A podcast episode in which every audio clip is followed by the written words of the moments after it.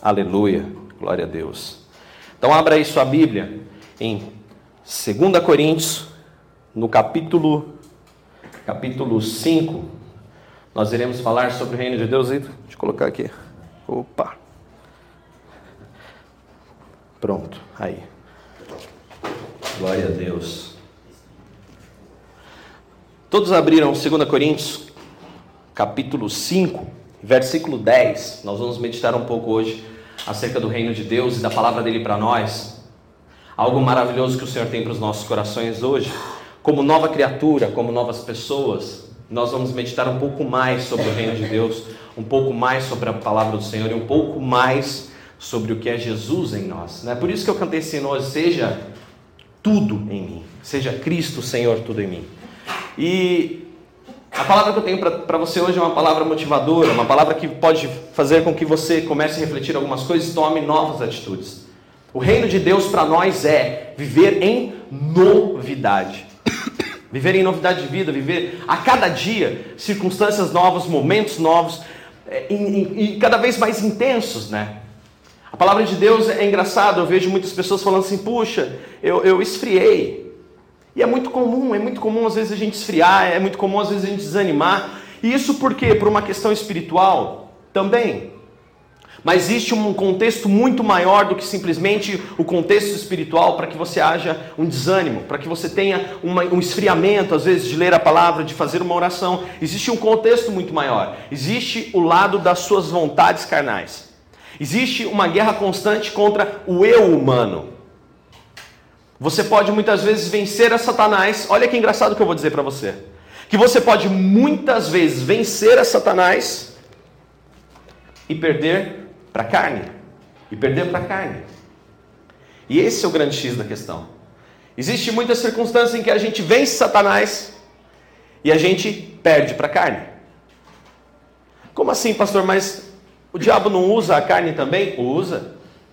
Um, um, um próprio, né? A nossa própria humanidade. Ele usa sim contra nós. Ele usa contra as nossas vidas, nosso próprio. Nossa luta não é contra a carne nem contra o sangue, mas contra os principados e potestades. Mas eu digo, há momentos em que você vence Satanás e aí você perde para si mesmo. Como, Dani? Como isso é possível? Isso não é uma, uma vitória indireta para Satanás? Sim, também. Existe muitas vezes em que você fica alimentado pelos seus próprios desejos, como por exemplo, ceder ao cansaço, como por exemplo, ceder. É, tem uma música da. É, não sei se é do, da Ludmilla Ferber, uma dessas ministradoras né, de louvor, uma das ministras de louvor, que fala que logo depois uma vitória, né, vem um cansaço.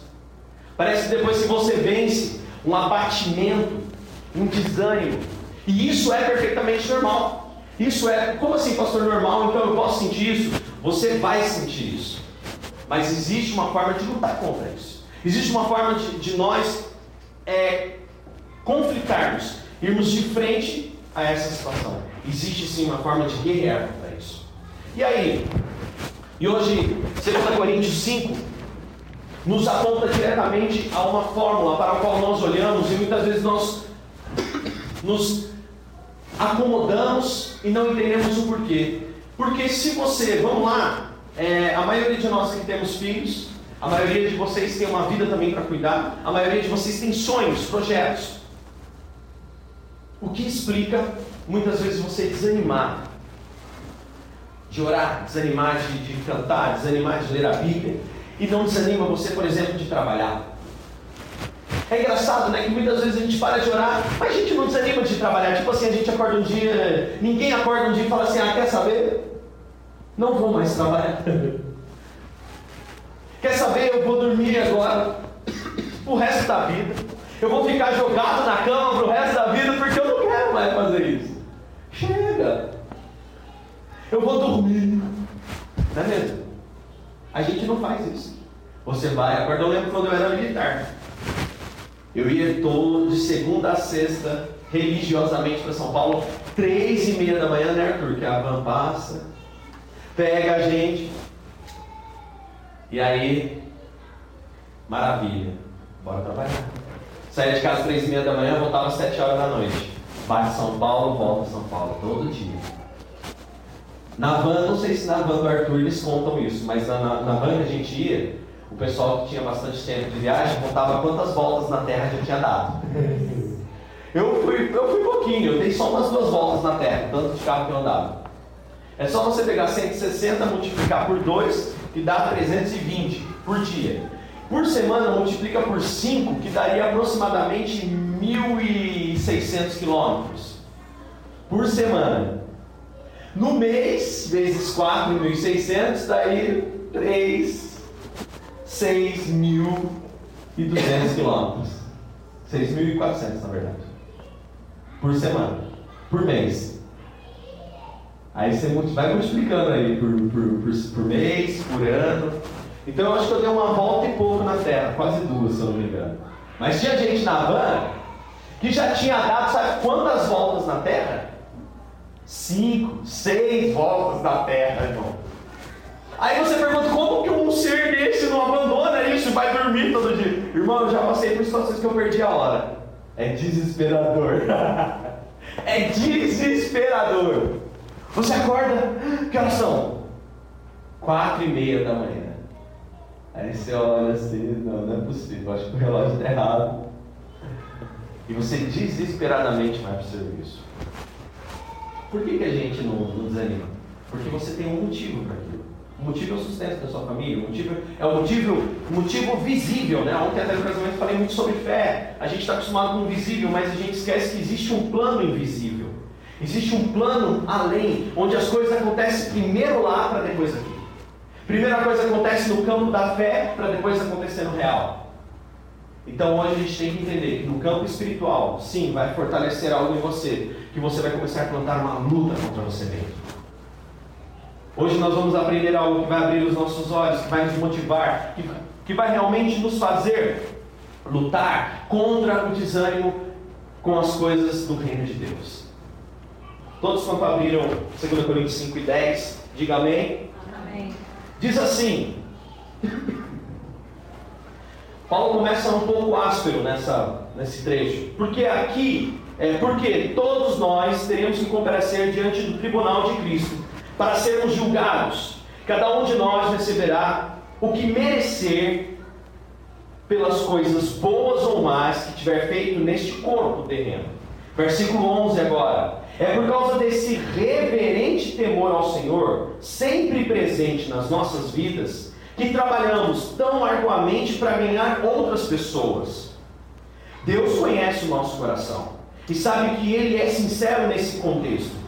E eu espero que vocês, bem no íntimo, verdadeiramente saibam também. Versículo 12: Estamos nós procurando nos elogiar a nós mesmos outra vez? Na verdade, estamos dando a oportunidade de exultarem em nós. Vocês podem usar isso com aqueles que andam se gabando de terem uma boa aparência e não têm corações verdadeiros e sinceros. Versículo 13. Estaremos loucos em dizer tais coisas sobre nós mesmos? Se assim for, é para dar glória a Deus. E se estamos em são juízo, é para benefício de vocês cristãos. Versículo 14: Qualquer coisa que nós façamos não é certamente para nosso próprio proveito, mas porque o amor de Cristo agora nos governa. Visto que cremos que Cristo morreu por todos, devemos crer também que já morremos para a velha vida. Versículo 15: Ele morreu por todos, para que todos quanto vivem, tendo recebido dele a vida eterna, possam viver não mais para si mesmos, para agradar a si mesmos, mas para agradar aquele que morreu novamente, morreu e novamente ressuscitou por eles. Versículo 16: Portanto, deixem de ficar avaliando os servos de Cristo pelo que o mundo pensa a respeito deles, ou por aquilo que aparentam ser exteriormente Antigamente, de uma forma errada, nós considerávamos Cristo como um simples ser humano igual a nós. Como pensamos de modo diferente agora? Versículo 17: Quando alguém está em Cristo, torna-se uma pessoa totalmente nova por dentro. Já não é mais a mesma pessoa. As coisas antigas já passaram e teve início uma nova vida. Todas essas coisas vêm de Deus, que nos trouxe de volta a si mesmo, por meio daquilo que Cristo fez. E Deus nos deu o privilégio de insistir com todos para que se reconciliem com Ele.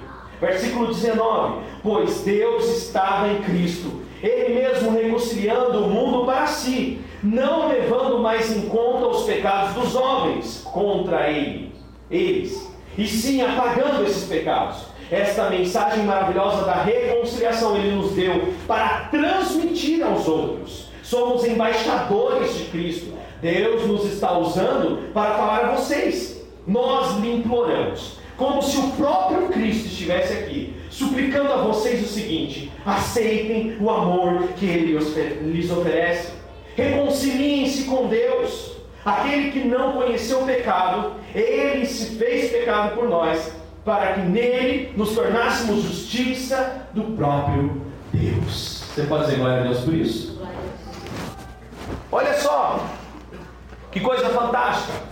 Paulo ele começa questionando. Ele fala assim: olha, naquele dia haverá um dia em que o Senhor irá chegar para nós e nós prestaremos contas por tudo aquilo que nós fizemos aqui com o nosso corpo carnal.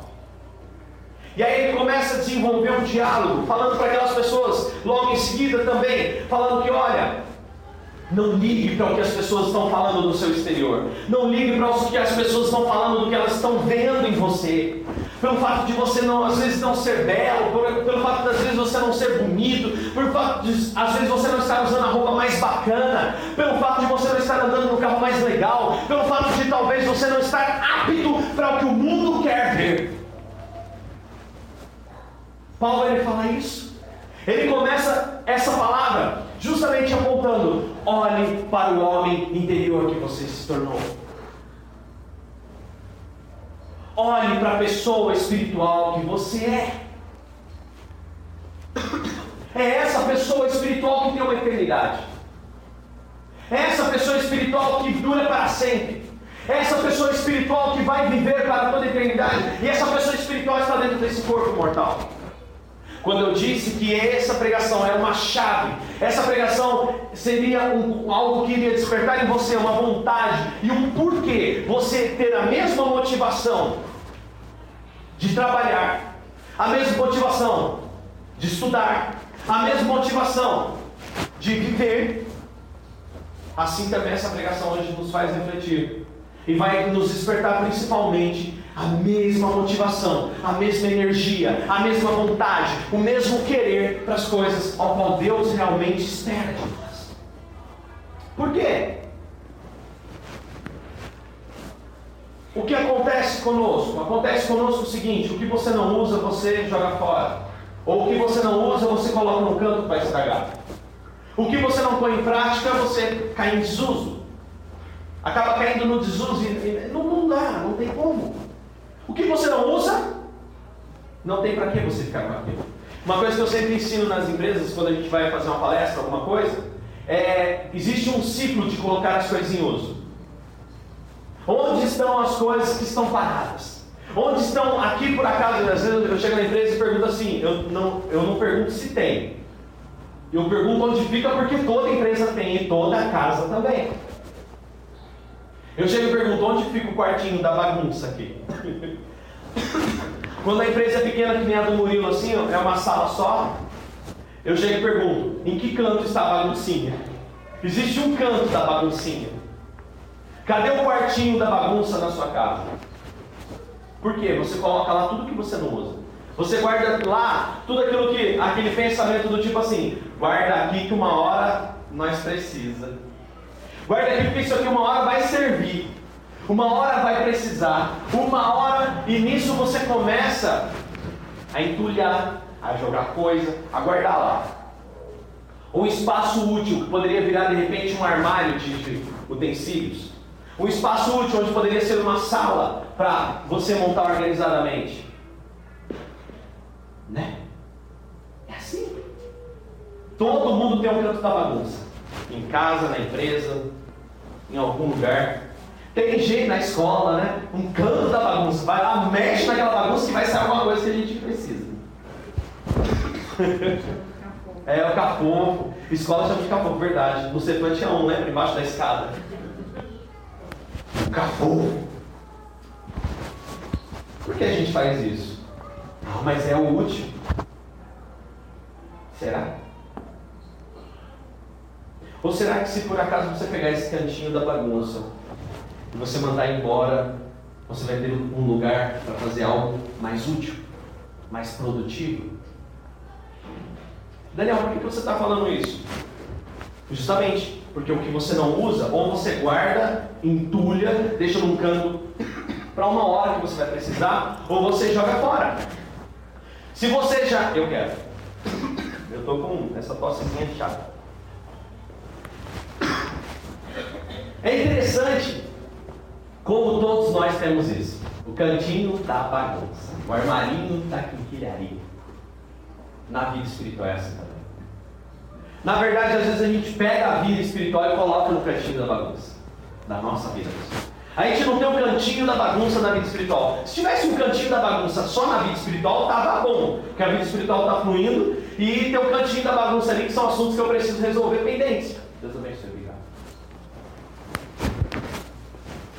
Mas pelo menos a vida espiritual está ativa. Aí a gente não, a gente não faz isso. A gente pega a própria vida espiritual e fala, não, vem cá. No contexto geral, eu tenho trabalho, eu tenho família, eu tenho vida espiritual, hum, vida espiritual não está dando. Bota ela no cantinho lá porque não vai dar. Agora eu não tenho tempo.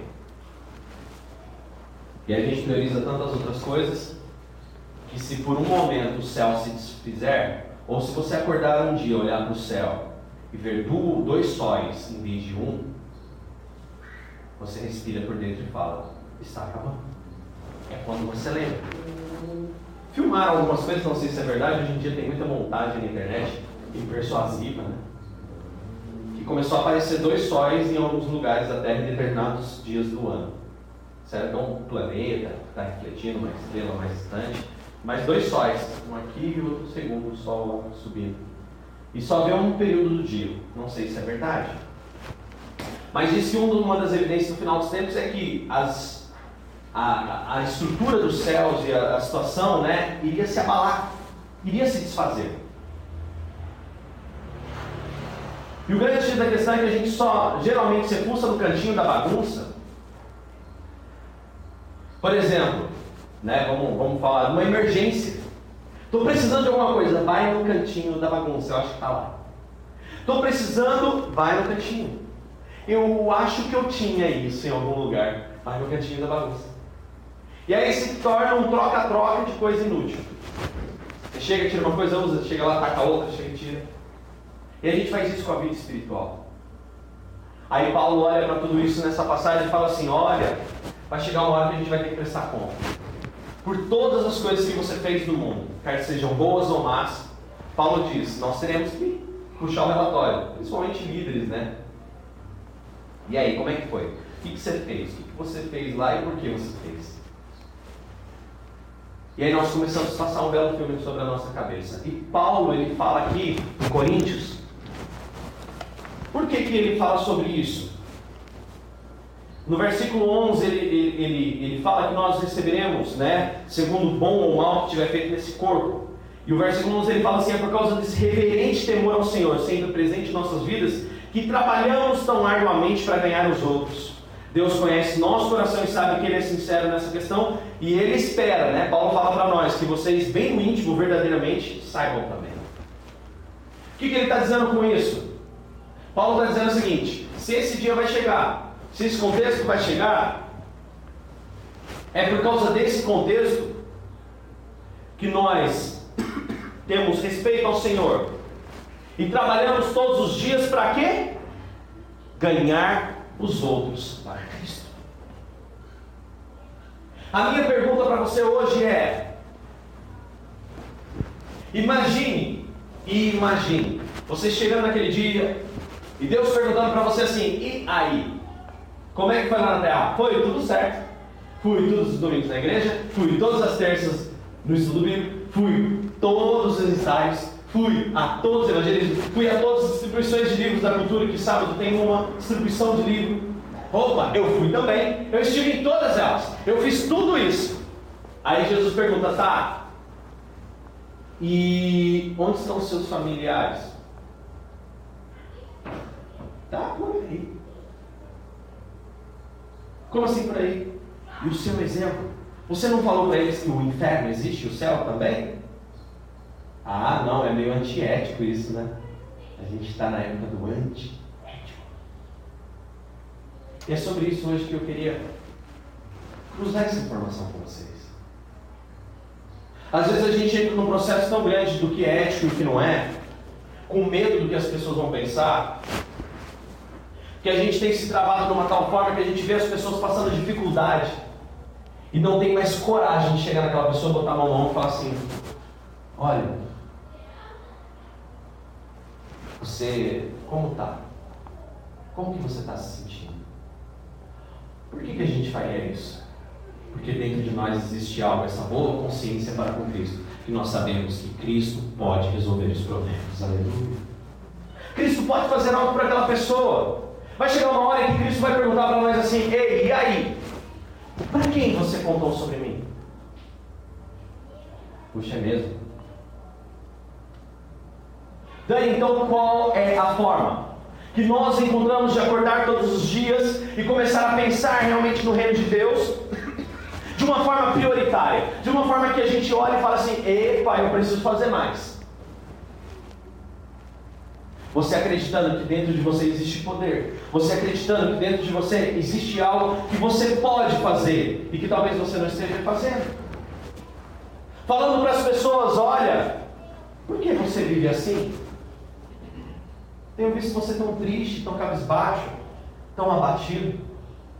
Por que você está vivendo assim? Você já ouviu falar que a vida não é só isso?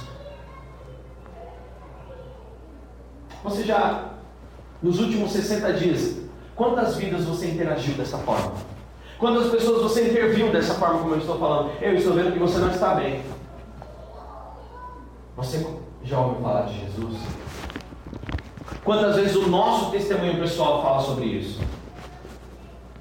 Quantas vezes nós mesmos pensamos sobre isso? Estamos preocupados com o nosso, com a nossa casa. Nunca se houve um tempo em que nós estivéssemos tão desanimados de pessoas, não é mesmo? Tão traídos, tão feridos, tão enganados, tão jogados, tão abatidos. Nunca houve um tempo em que nós estivéssemos tão tristes com pessoas. E a Bíblia afirma que no final dos tempos a iniquidade se multiplicaria de uma tal forma. O que é iniquidade? Iniquidade é, uma, é estar conformado com o pecado. As pessoas se conformam com o pecado e acham que é normal, acham que é assim mesmo. As pessoas não estão nem aí para o pecado. E aí? E aí que justamente é esse contexto ao qual nós estamos colocados, inseridos. É nesse contexto que a gente está realmente alocado. O contexto ao qual você cuida de pessoas e as pessoas não têm nem aí para você. O contexto ao qual a gente está no mundo em que eu vou colocar o panorama, o estado atual em que nós nos encontramos. Para você entender, não vou ficar pregando desgraça não, mas você precisa entender que situação que a gente está. O contexto que a gente está vivendo no mundo nesse momento é um contexto de ética, mesmo quando você está vendo a pessoa mais amiga sua, a pessoa que cresceu com você, a pessoa que trabalha com você todos os dias, o seu vizinho, a pessoa da internet, quem quer que seja, você está vendo que o caminho dela é o inferno.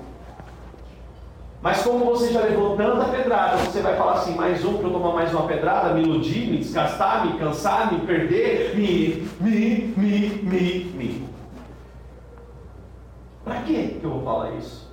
Eu quero dizer uma coisa para você. Não desista, aleluia. Não desanime, não entregue os pontos, não, não fique de cabeça baixa. Existe uma forma para a qual você pode crescer por Evangelho. Sabe qual a forma para a qual você pode encontrar essa dependência de Deus? É você encontrar a alegria de sair daqui hoje e falar: Puxa, amanhã eu quero encontrar alguém no meu caminho, ao qual eu posso falar: Puxa vida, como, como tem sido a sua vida? abrir um questionamento, fazer uma pergunta, de uma tal forma tão poderosa e abrir um caminho para que Deus possa usar a sua vida. É você encontrar, você dormir hoje e acordar amanhã pensando assim: eu quero muito hoje que alguém entre no meu caminho, eu possa perguntar, e aí, como anda a sua vida? Você está feliz com os resultados que você tem tido? Da sua alma? Eu tenho visto você correr tanto, eu tenho visto você fazer tanto, eu tenho visto você batalhar tanto, mas eu tenho visto no seu olho uma tristeza. E eu fiz uma experiência. Eu peguei no Instagram uma, uma, uma pessoa, um, né? Eu peguei no Instagram uma celebridade da televisão. Que esse pessoal agora tem no Instagram. Aí eu vi uma foto assim que a pessoa tinha tirado, mas você via que nos olhos dela ela estava acabada. Aquela pessoa estava arrebentada, aquela pessoa estava morta por dentro. Aí eu peguei e mandei uma mensagem: Nossa, que olhos tristes esses seus. E uma mensagem, entre tantas milhares, aquela celebridade me respondeu. Eu fiquei assustado, eu falei: Ah, tá de brincadeira que me respondeu. Eu fiz assim só por. Depois. Falei, é, seus olhos estão tristes. É um sorriso que enche o seu rosto, mas no fundo dos seus olhos nós vemos tristeza. E aquela celebridade falou: é, a vida não é fácil para todo mundo. Mas fazer o quê? Eu preciso disso. E eu destrinchei um pouquinho mais ali, depois não falei mais porque demorava para responder.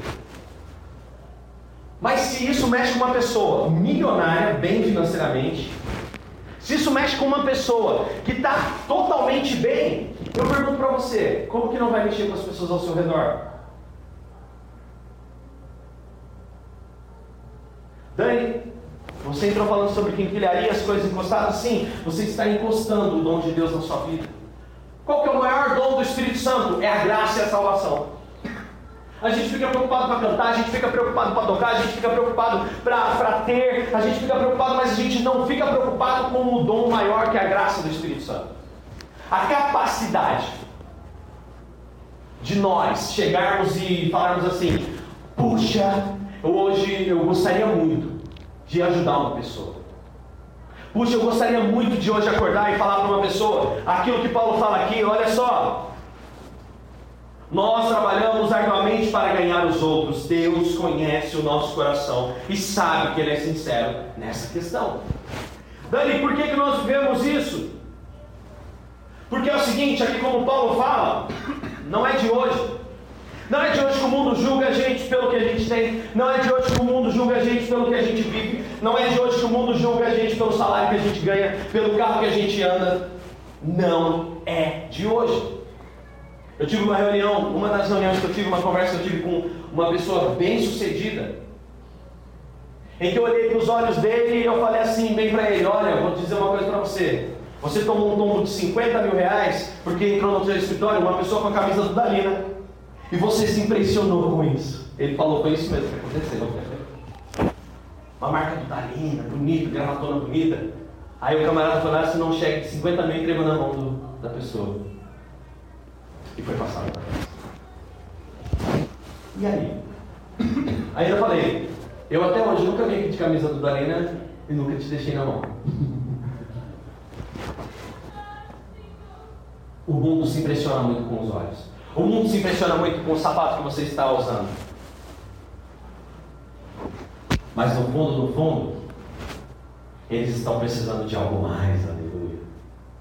E olha só o que Paulo fala aqui, ele fala, se assim for, né, ele fala que estamos loucos, estaremos loucos vivendo isso, né? Sendo verdadeiros e sinceros, né?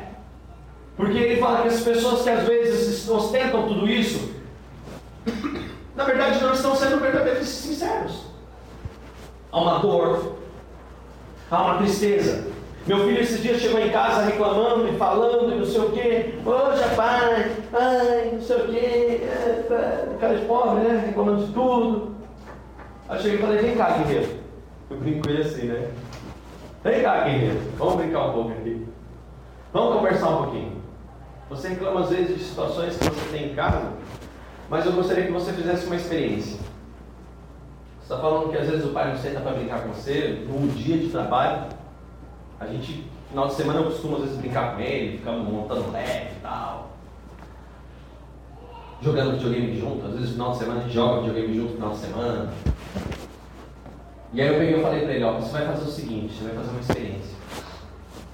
Vai lá no seu colégio, ele estuda no girassol, tem algumas crianças ali que os pais têm uma condição um pouco melhor, tem outras que não, eu acho legal porque é meio mesclado assim. Pergunta para uns dois ou três coleguinhas seu assim, ó. Oh, quando é que seu pai brinca com você? Porque aqueles garotos estavam brincando e zoando com o Davi na escola, porque o Davi naquele dia não teve dinheiro para comprar lanche. E aí o Davi, tão revoltado com aquela situação que ele mais o garoto não tinha dinheiro para comprar o lanche estava banda daqueles meninos, que o, garoto, que o garoto chegou na. que o Davi chegou na cantina, falou para a moça da cantina, moça, vê para mim um isso, isso, isso e isso. Desse jeito. Nossa, mas tudo isso não é que é para mim e para ele. Mas você tem dinheiro? Marca aí que meu pai depois paga. Ele fez por ele e fez pelo outro. Aí eu cheguei para ele e falei, filho, você não precisa fazer isso. E até você nem deve, porque né, você ganha de mesado não vai dar para pagar todo o seu lanche. E o filho. Aí eu falei para ele, faz uma pergunta para os seus amigos. Todo, falou, pai, mas me irrita. Porque todo dia eles vão com muito dinheiro. Chegam na escola com muito dinheiro, compra o que quer, come o que quer, faz o que quer. E eu fico lá sentado, às vezes, com o meu pacote de bolacha que eu levei de casa. E eles ficam rindo de mim. Você está achando que Satanás só luta contra você? Satanás está lutando contra o seu filho, contra a cultura cristã do seu filho, onde ele estiver. Aí eu falei, então você faz o seguinte, filho. Não liga para isso. Leva o seu lanchinho, reparte com quem você tem que repartir, acabou. Agora você vai, vai e faz uma perguntinha assim para seus amigos. Quando é que seu pai brinca com você? A última vez que ele brincou com você? Só pergunta, não precisa dizer que o seu brinca, mas só pergunta para saber. Depois ele voltou, vários dias depois, e ah pai, eu perguntei para os meus amiguinhos. E os meus amigos disseram que eles não têm tempo, que o pai deles nem vê eles. Filhos de pais separados, filhos de pais nem vê, nem brinca, nem tem tempo para olhar. Vamos orar por eles, né, filho? Vamos, pai. Eu duvido que se você não chegar e perguntar assim, como é que está o seu relacionamento com a sua família? Como é que está o relacionamento com os seus filhos? Como é que está o relacionamento com os seus pais? Você está feliz com isso? Você gostaria de sentir verdadeira paz? Por que, que eu estou te falando isso? Eu estou falando isso porque existe uma forma de você não deixar o amor de Cristo morrer em você. É, já reparou que você lava a roupa que você mais usa? Que você tira ela, e geralmente que você não usa fica lá no fundo, que ela até morre, estraga. É assim com o Evangelho. Se você não usa, não tem para que pegar, lavar, usar, ler. Você não tem para que se atualizar. Não tem para que ter duas, três Bíblias no celular com busca para você mostrar para alguém: olha, aqui tem um versículo que calha bem com a sua vida. Você não tem para quem pregar. Você aprende aqui e não usa. Não tem para que usar. É por isso que o desânimo vem. Por isso que o abatimento vem. Por isso que a gente deixa de viver o que? Aqui o que, está, o que está escrito no versículo 17, quando alguém está em Cristo, torna-se uma pessoa totalmente nova por dentro. Já não é mais a mesma pessoa. As coisas antigas já passaram e teve início uma nova vida. Aleluia. E esse é o grande X da questão. Você é novo, você é nova, comece a realmente mostrar isso para as pessoas. Eu posso dizer uma coisa para você: nós somos aqui nessa igreja pessoas muito éticas, nós somos pessoas educadas, né? Eu tenho certeza que 100% de vocês que estão aqui hoje não são aquele tipo de crente que fica lá na cabeça dos outros olhando para a criança e falando assim: você vai para o inferno. Vocês não são assim, eu sei disso. E às vezes a gente, por ser assim, a gente perde a oportunidade. Mas eu quero dizer uma coisa para você: sabia que quando você não fala do amor de Deus, quem está pregando o evangelho deturpado está indo pegando essas pessoas, levando essas pessoas para essas igrejas e frustrando essas pessoas no evangelho. Nesse momento que você está aqui hoje que não convidou alguém, essa pessoa foi convidada por outra pessoa. E talvez esteja sendo frustrada, porque isso está acontecendo. Eu posso dizer uma coisa para você: a guerra que Jesus teve, pessoal, quando ele fala, eu vim trazer a espada, não vim trazer paz, está escrito isso, eu não vim trazer paz, eu vim trazer espada para o meio do povo de Israel, porque haviam religiosos. Deixa eu clarear um pouquinho o que você está vivendo, deixa eu clarear um pouquinho o que você está passando. Deixa eu te dizer uma coisa: Satanás está usando a igreja contra a própria igreja. Satanás está usando púlpitos contra pessoas. Satanás está no meio da igreja, usando a própria igreja que se intitula evangélica para levar pessoas para o inferno. Uh -uh. E nós estamos aqui sentados, confortáveis hoje. Onde você poderia convidar alguém para estar aqui hoje, essa pessoa provavelmente foi em outra igreja, e talvez ela esteja, ah não, o que importa é que foi a igreja. Será? Ou será que essa pessoa foi para lá e está comendo comida podre? Ou sim, ou não, não estou julgando que sim, estou questionando. Jesus, ele justamente chegava no meio. Por que Jesus foi morto?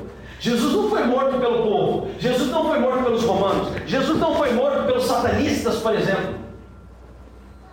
Jesus foi morto pela própria igreja. Jesus foi morto pela própria religião que ele pregava. Jesus foi morto pelo próprio contexto que ele pregava. Pelos próprios judeus, pela própria religião judaica. A própria religião judaica matou a Cristo. Você está achando que o católico vai te perseguir? Você está achando que o Estado Islâmico vai te perseguir? Você está achando que. Não. Sabe quem vai te perseguir? As próprias igrejas evangélicas. Quando alguma dominar e vai falar, o resto está errado. Se não for igual a nossa, vai morrer. Foi assim nas cruzadas. Foi assim com Cristo. Foi assim com Roma, quando Roma, né, quando eu falo das cruzadas, é que Roma achava que era cristão o suficiente e que o resto ninguém era. Só eles. Tem uma igreja aí que já tem. Já tem uma igreja que tem exército. Assustador isso. Treinamento militar, é sério. Existe uma igreja evangélica que tem um treinamento militar. Para quê? Se a nossa luta não é contra a carne nem contra o sangue, existe treinamento militar. Existem missionários sendo treinados de forma militar. Irmãos, escute o que eu estou dizendo, porque a palavra fala sobre engano. Eu estava na formação em coaching e uma pessoa perguntou assim para mim, eu falei, puxa, como que eu vou viver né, da questão pregando o evangelho? Se o evangelho é para ser levado gratuitamente, como que eu vou viver? É, como que eu vou é, viver disso? Eu não. Aí essa pessoa fala assim, isso, continua desse jeito. Continua desse jeito, você que tem um coração bom, você que tem um, a, a, liberdade para pregar a verdade, você que, que realmente transmite, porque a gente vê no seu testemunho que você transmite a verdade. Continue fazendo isso. Continue fazendo isso porque você faz um favor para aqueles que são corruptos continuarem crescendo. você está ajudando eles. Você se calando, você não falando a verdade, você não levando a sua palavra para o mesmo meio que eles estão levando. Fique tranquilo, você está facilitando o trabalho deles. E aí caiu uma grande ficha em mim. Eu falei, eu preciso ir para frente.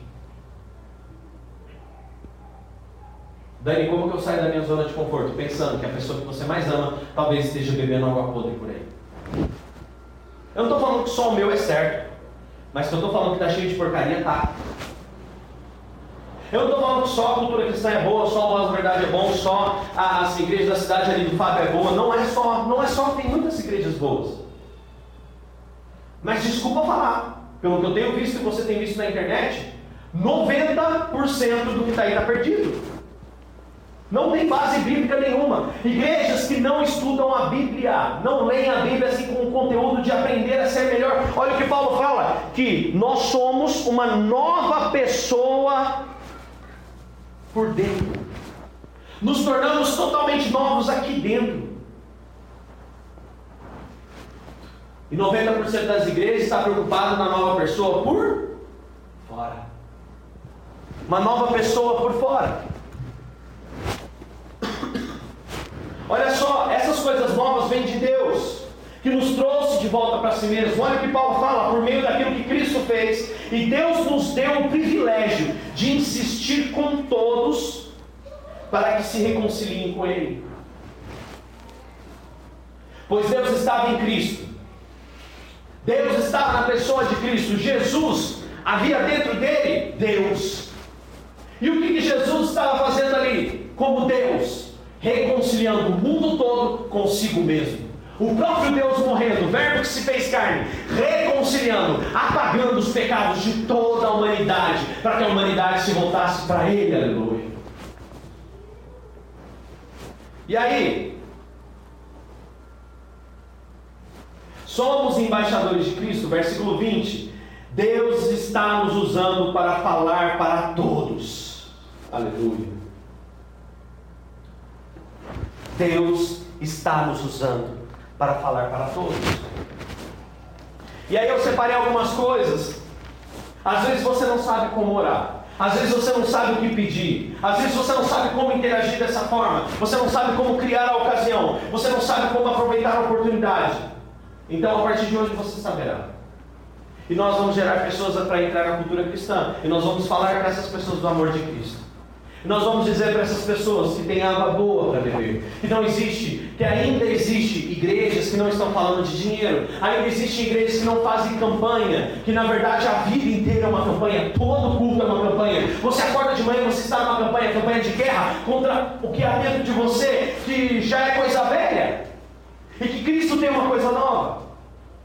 A primeira coisa que você deve aprender a orar é pedir, Senhor, me dê palavras corretas.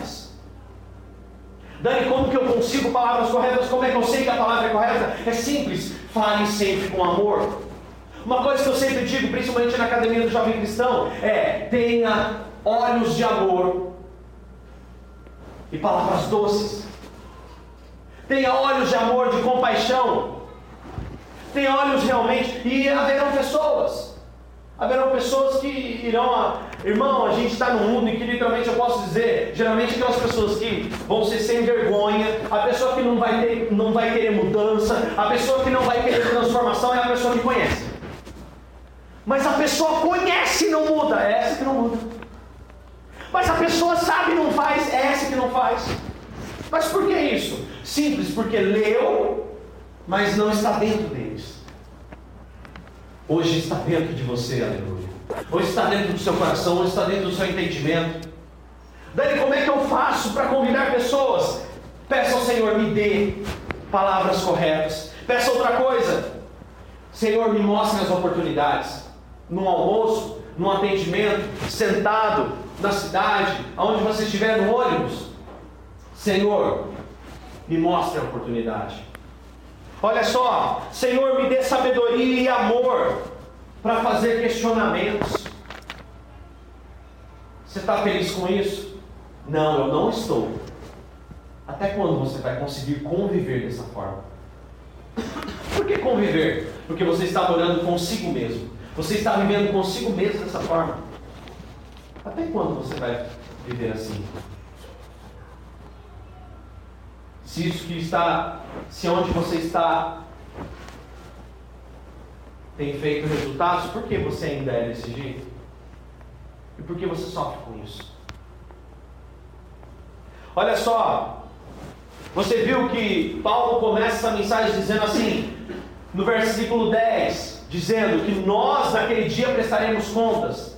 Por que, que ele faz isso? Porque ele está dizendo indiretamente assim: olha, realmente o inferno é real. Querendo ou não, a gente tem que ter essa noção do inferno, que o inferno é real, para que nós saibamos, tenhamos repulsividade, nós repudiemos o inferno. Para que nós realmente entendamos que eu não quero estar lá. Isso não é lugar para mim. Existe uma coisa que eu quero ensinar para você aqui hoje. Quer criar um questionamento dentro de alguém quando, quando você quer que essa pessoa desperte uma boa consciência com Cristo? Quer mesmo que Deus fale com essa pessoa? Pergunta para essa pessoa se ela acredita em Deus. Sim, eu acredito em Deus.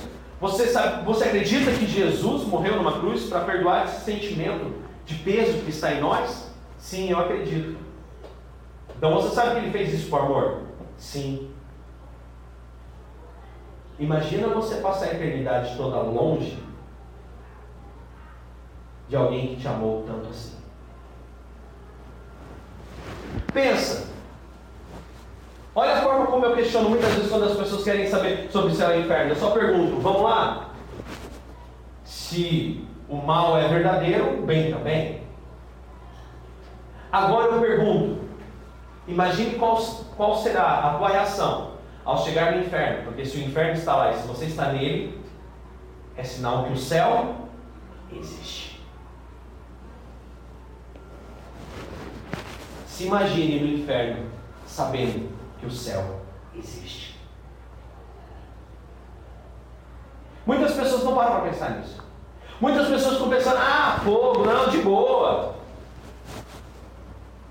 Porque no inferno vai ter breja e zoa, né? Aí dá cervejinha para nós tomar, lá refresca. Não, amigo, você não entendeu. Se o inferno existe e não tem escapatória, é eterno, morte eterna. Imagina você passando a eternidade inteira sabendo que o céu está em algum lugar. E mais do que isso, existe nesse lugar um Jesus que realmente é verdadeiro e realmente morreu pelo seu pecado. Hoje eu estou te motivando a realmente pregar o Evangelho. Jesus disse: Sereis minhas testemunhas. Falamos aqui na terça-feira, em toda a Judéia, Samaria e os confins da terra, e em Jerusalém também. E os confins da terra, vocês serão minhas testemunhas. As pessoas irão ouvir vocês testemunhar ao meu respeito, dar testemunho. Olha só. As pessoas estão vivendo um momento que precisam de palavras de motivação. Ontem mesmo falei no casamento palavras de motivação para que as pessoas tenham fé. Como isso animou o coração daquelas pessoas que estavam ali. Diversas pessoas agradecendo, diversas pessoas falando, puxa, que bacana, que foi isso que você falou, realmente tocou o meu coração. Quer mais? Eu sei um lugar onde você pode ter mais por aqui. O mundo está sedento.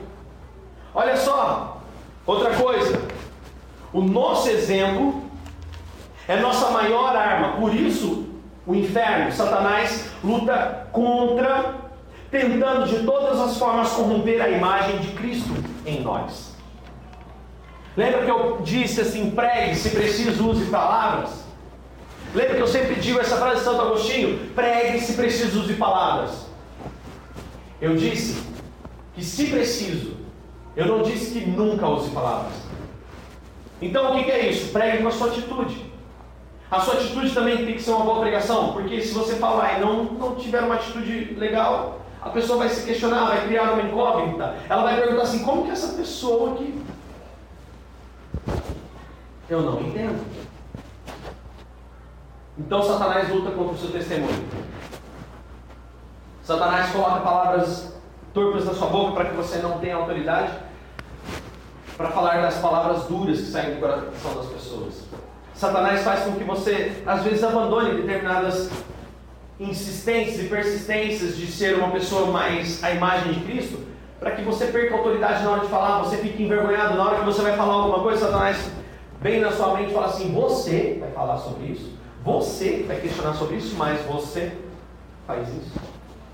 Não deixe Satanás te acusar em nome de Jesus. Você é mais do que vencedor. Esfregue na cara do inferno realmente os seus defeitos. Está vendo, Satanás? Às vezes eu tenho a língua torta. Mas eu estou buscando mudar. E eu posso dizer uma coisa, Satanás? Meu Jesus já me perdoou. Aleluia. Eu levo dentro de mim uma nova pessoa. A nova pessoa não é a pessoa que ela vai ser perfeitinha, novinha, sem erro nenhum. Não é. Por isso que a graça existe.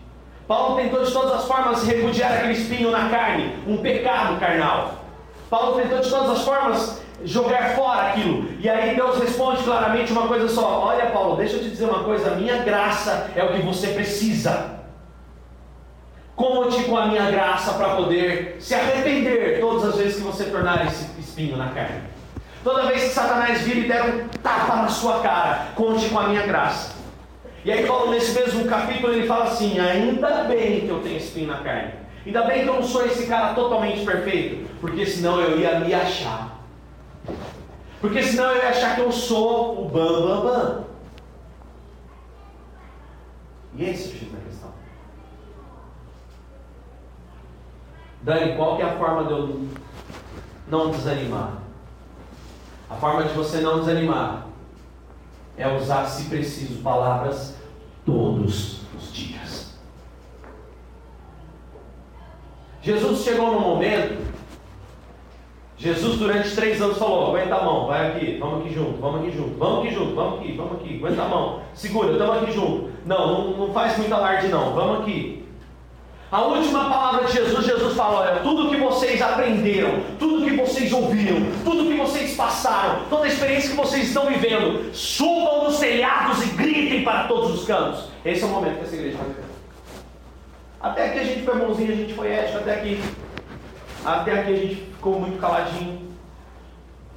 Pedro foi aquele cara calado que negou a Jesus, se arrependeu, Jesus falou, agora vai e faz o que você tem que fazer. E no capítulo 2 de Atos, que a gente vai aprender essa semana na, no estudo bíblico, no capítulo 2 a gente vai aprender que Pedro foi tomado pelo Espírito, olhou na cara daqueles fariseus, os mesmos fariseus que crucificaram o Cristo de Pedro. E Pedro que ficava tão omisso, Pedro que falava, não, eu não sou um desses. Não, eu não sou esse cara. Não, eu não faço parte. Não, não, não. Esse mesmo Pedro olha na cara daqueles fariseus e fala: É, nós representamos o Cristo. Aquele Cristo que vocês mataram. Ou, oh, oh. acabou aquele Pedro bonzinho. Irmão, não tem ética com o inferno. Se nós não reagirmos, nós estaremos permitindo que pessoas estejam indo para o inferno. Se nós não sairmos daqui hoje, orando a Deus, falando: Senhor, amanhã eu quero encontrar alguém e eu quero falar do seu amor para essa pessoa. Eu quero ver essa pessoa dentro dessa igreja. Essa pessoa vai ser convidada por outra pessoa. Sabe por quê? Porque Satanás vai colocar outra pessoa no caminho dela. Porque, essa, porque Satanás sabe que Deus tem um plano na vida dessa pessoa. Porque Satanás sabe que Deus tem um plano na vida dessa, dessa gente. E se a gente não se apressar, se a gente não convidar, se a gente não falar, quer ir comigo, se a gente não falar assim, olha, Jesus tem coisa maior para você, Jesus tem paz para você, vamos lá aprender, vamos mudar o que há dentro de você, o caminho não é fácil, mas fácil não está sendo você caminhar desse jeito. O caminho não, o caminho é difícil, mudar a si próprio é difícil sim, mas eu posso dizer, difícil vai ser passar a eternidade no inferno. Difícil vai ser, poxa, é muito melhor você ficar aqui dentro da igreja, imperfeito, lutando contra as suas imperfeições, do que você ficar lá no mundo achando que é normal e ir para o inferno achando que é normal. Quer uma motivação para que o Evangelho de Deus não esfrie na sua vida? Fale de Jesus. Até que eu falei, Fale, pregue se possível. Se preciso, use palavras. Eu digo, está sendo preciso usar palavras. Está sendo preciso nós falarmos, olha, tem reunião lá na igreja, você ir? Vamos lá domingo às sete e meia. Ah, mas pastor fala, não, meu pastor não fala de dinheiro. Na minha igreja não tira nem oferta. No final do culto, a gente sabe que a oferta é importante para que a gente mantenha o espaço, ajude até mesmo o pastor a continuar pregando a palavra. E no final a gente chega lá e coloca uma oferta. Você não é obrigado a nada. A sua igreja não tira oferta? Não, tem um gasofilaço lá no canto. Se você quiser dar alguma coisa, você dá. Se Deus tocar no seu coração. Se você ajudar, será muito bem-vindo. A igreja primitiva ajudava, Abraão ajudava. Nossa, o pastor não pede dinheiro, não. Ah, mas seu pastor fica fazendo aqueles que nem, né? Eu, eu, tenho um primo que fala assim, fica dando sai capeta nos outros, né? Pastor, se eu ficar dando sai capeta, não fica também dando sai capeta. É, essa semana perguntaram, né? Seu pastor é de revelação? Sim, meu pastor é de revelação. Mas ele não é da Kodak. Fala para eles. Que a Kodak faliu também, coitado. Meu pastor ele faz a revelação da palavra. Ele vai ensinar cada coisa para você na palavra que você nunca viu. Tem pastor que aprende com o meu pastor. Fala para ele. O povo fica impressionado.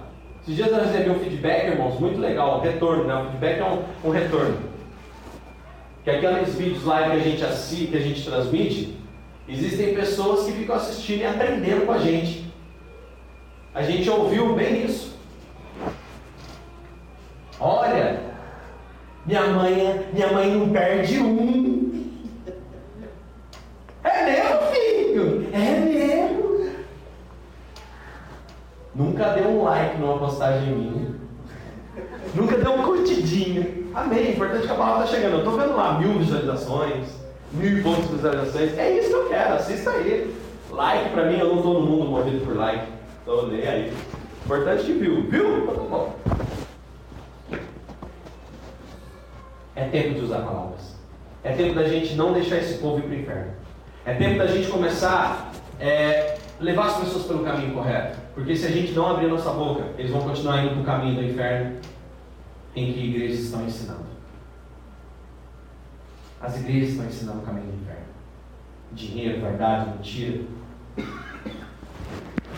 Temos que combater isso. E nós vamos começar isso entre nós. Saiba que se você essa semana não convidar alguém, o propósito da vida dessa pessoa continua em aberto. Satanás vai tentar interromper, vai tentar catar essa pessoa e vai levar no lugar errado. Para que ela fique. O que, que é melhor? Uma pessoa que não tem a verdade ou uma pessoa que acha que tem a verdade para Satanás? A pessoa que acha que tem a verdade, porque ela não vai sentir vontade do que é realmente verdadeiro e certo. O que, que é melhor para Satanás? Olha o que Jesus fala: que ele veio para mentir e enganar. Ele é o pai da mentira, ele é o enganador. Então Satanás cria uma falsa verdade e a pessoa fica lá. Traga pessoas para esse ministério. Traga pessoas para assistir as reuniões. Convide pessoas, pastor, vamos fazer um café, faz uma APN, uma apresentação do Evangelho, APE. Vamos fazer uma APE agora. O que é uma APE, pastor? Marque um café lá na sua casa e me chama lá. E lá a gente destrinche, lá a gente arrebenta, lá a gente ora, canta, lá a gente conversa sobre Bíblia. E leva as pessoas lá, e eu vou lá. E eu vou lá. Ah, mas vai ser culto? Não é culto. Chama lá para tomar um café e eu caio de paraquedas. E aí essas pessoas vão começar a saber a verdade. Vão ficar interessadas pela verdade. Ainda mais nos nossos tempos onde a luta contra a corrupção é tão grande. Mal sabem eles que a igreja também tem corrupção. Dani, eu quero ficar motivado para pregar a palavra. Fique. Você vai ver que prazer imenso é você ver pessoas que antes viviam jogadas nos seus sentimentos, nas suas desilusões, aqui dentro aprendendo. Mas eu não sei, Dani, falar. Acabei de ensinar, olhe, Senhor, me, me coloque palavras.